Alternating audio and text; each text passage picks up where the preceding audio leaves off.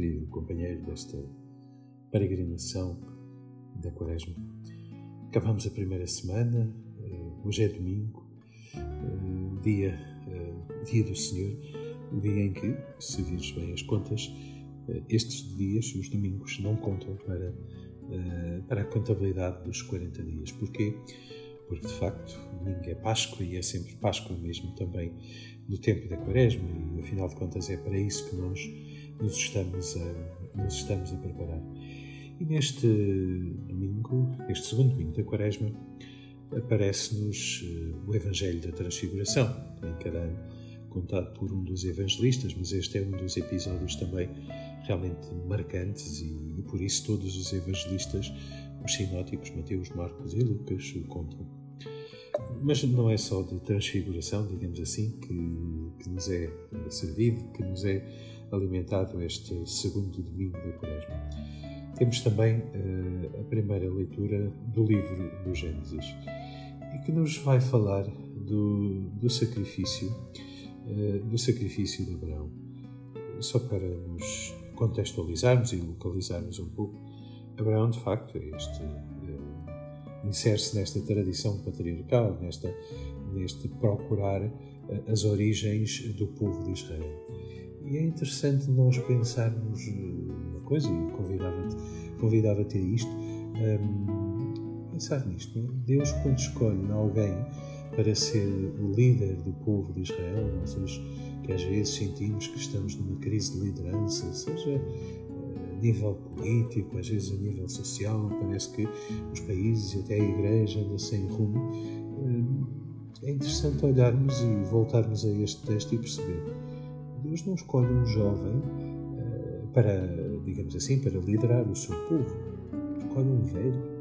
Escolhe alguém que, pronto, já estava a pensar, se calhar, em que a sua vida estava feita e, e já não tinha que ter mais preocupações.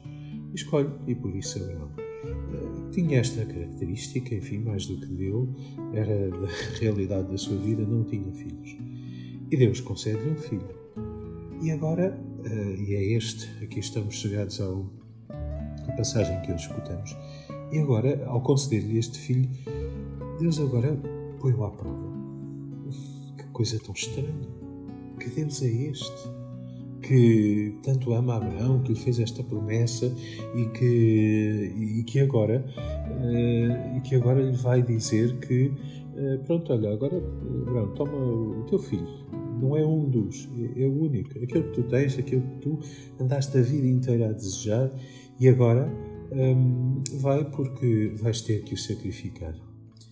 E portanto nós percebemos aqui uma coisa também, que era, enfim, que era o contexto da época, eh, que era a religião, digamos assim, não é uma invenção, eh, neste caso do, do, judaísmo, da, da, da tradição judaica desde que o homem é homem, que procura, digamos assim, esta, esta relação com a divindade.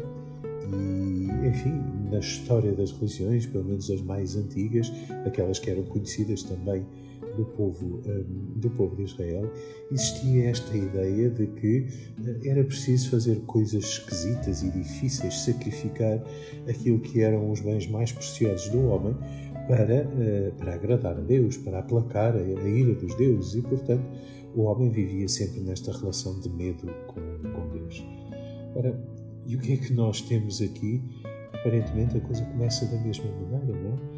Uh, o Abraão vai sacrificar aquilo que era, digamos assim, aquela, uh, aquilo que mais precioso se tinha, aquilo que era, tinha sido o sentido e a, esperança da, e a esperança da sua vida, ia sacrificar o seu filho Isaac no Monte Moriá.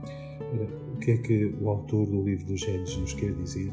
Quer dizer uma coisa que é uma intuição, eh, digamos assim, realmente inovadora, que é a nossa relação com Deus não é, eh, não pode ser, nunca pode ser, e eh, Abraão mostra-se aqui assim, marcada pelo medo, marcada pelo, uh, pelas coisas difíceis que têm que ser feitas para que Deus uh, aplaque a sua ira mas por uma relação de amor.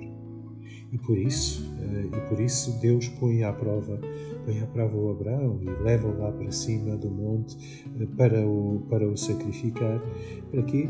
Para, para que Abraão também, de facto, se calhar era isto, e o tempo, o tempo da quaresma é o tempo de nós ordenarmos a nossa própria vida, e se calhar é por causa disto que uh, este texto, é certamente por causa disso que este texto está aqui, para que uh, o problema não era Abraão. Claro que Deus gosta, quer que os pais amem os seus filhos e cuidem deles e, e, que, não, e que não os matem, mas é também aí eh, ordenar, digamos assim, aquilo que é, aquilo que são os sentimentos, aquilo que são os afetos e também para dizer isto mesmo que, que referi anteriormente, né? que a relação com Deus não é uma relação com medo, é uma relação de confiança, é uma relação de liberdade que Deus quer para com cada um. E isto mesmo está explícito, ou está explicado nestes, nestes versículos que, que nos são servidos como segunda leitura da carta aos Romanos. O que é que dizem? Eh, no fundo, que eh, quem, eh, quem, poderá, quem poderá condenar, digamos assim, os eleitos e os eleitos de Deus. É? Porque, de facto, Deus, Deus, está, Deus está do nosso lado. Se Deus está por nós, quem estará contra nós? Ou seja, se temos aquele que é o autor da vida, o Criador do universo, do nosso lado, o que é que nos pode acontecer? O que é que, uh, o que, é que nos, digamos assim, o que é que nós temos uh, que não nos tenha sido dado por Deus? De facto, é este Deus da liberdade que se calhar nos falta, uh, falta-nos cultivar ainda mais essa, essa relação e essa consciência. Vi recentemente uma, uma expressão que parece que é atribuída à Madre Teresa de Calcutá, que diz que eu amo a Deus por aquilo que Ele me tira e não tanto por aquilo que Ele me dá. Porque pensa nisto. De facto é fácil nós, digamos assim, fazermos orações e pagarmos promessas e fazer coisas com Deus quando nos dá saúde, quando nos dá sucesso, quando nos dá os filhos que queremos, os, uh, prestígio social que sempre sonhamos, uh, todas essas coisas. Agora, quando pedimos isso e Deus não nos dá saúde, e Deus permite sofrimento na nossa vida, e Deus permite que tu tenhas uma cruz e que não está fora de ti e que não são os outros, mas que é muitas vezes a tua incapacidade de amar, a tua incapacidade de aceitar a tua história, a tua incapacidade de, de olhares para a tua vida assim, assim mesmo como ela é.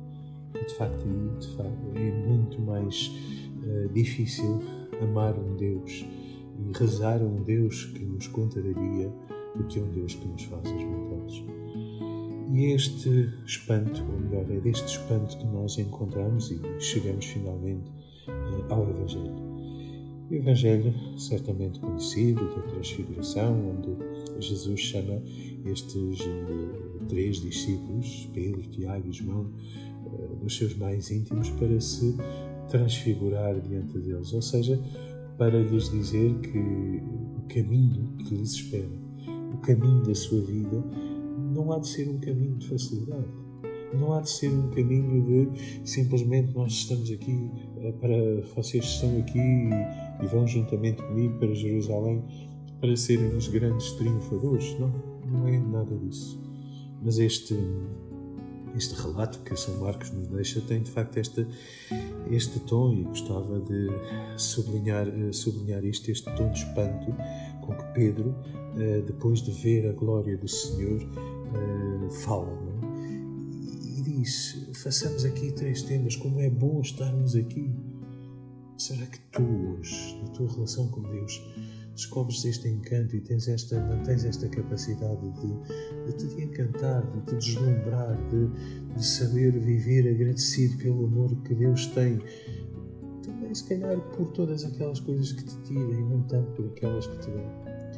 Então, olha, convido-te que este domingo saboreis esta, esta passagem, olhes para olhes para Deus a partir eh, de um alto um monte, olhes para a tua história a partir dos olhos de Deus, como Pedro, Tiago e João subiram ao alto monte, e que o Senhor hoje venha à tua história, venha à tua vida.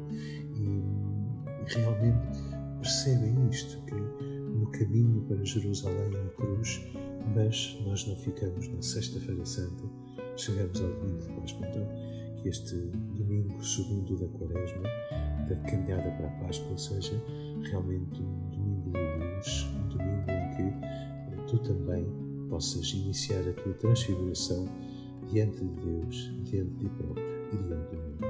Bom domingo.